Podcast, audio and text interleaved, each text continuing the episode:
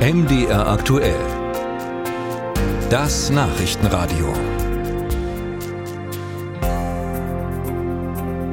Ist Bachmut nun gefallen, wie Putin behauptet, oder nicht, wie die Ukraine entgegnet? Egal, ob die ukrainischen Verteidiger noch ein paar Prozent der Stadt halten oder nicht, die Stimmung in Russland gegenüber dem eigenen Regime ist jedenfalls nicht so, dass man jetzt für morgen auf einen Volksaufstand hoffen sollte.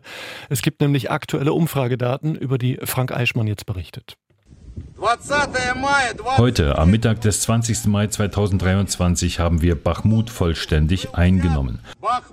Am Samstagmittag soll die bislang längste und verlustreichste Schlacht im russischen Krieg gegen die Ukraine geendet haben. Jewgeni Prigozhin verkündete die Übernahme durch seine Wagner-Gruppe im Video. Hinter sich die Ruinenlandschaft einer ostukrainischen Stadt, in der bis vor nicht allzu langer Zeit 70.000 Menschen lebten.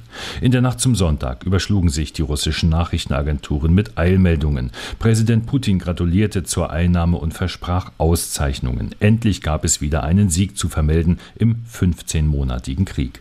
Hat Putin seine Bevölkerung noch hinter sich, trotz massiver Sanktionen, trotz Isolation, trotz unzähliger verwundeter und gefallener Soldaten? Eindeutig ja, folgt man den Daten des Levada-Zentrums.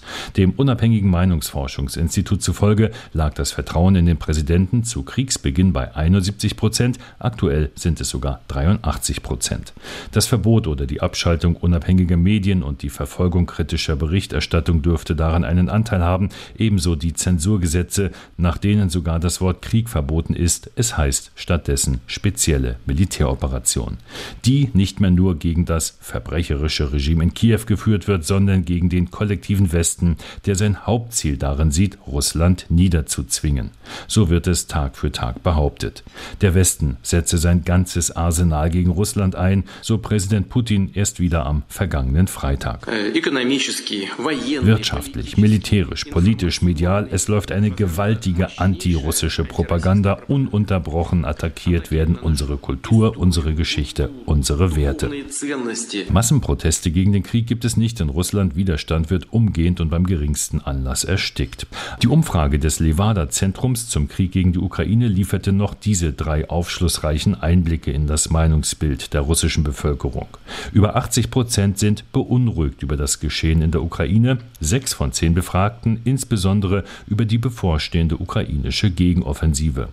Und etwas allgemeiner befürchtet gut die Hälfte der Befragten, dass die größten kriegsbedingten Schwierigkeiten erst noch auf Russland und seine Bevölkerung zurollen werden.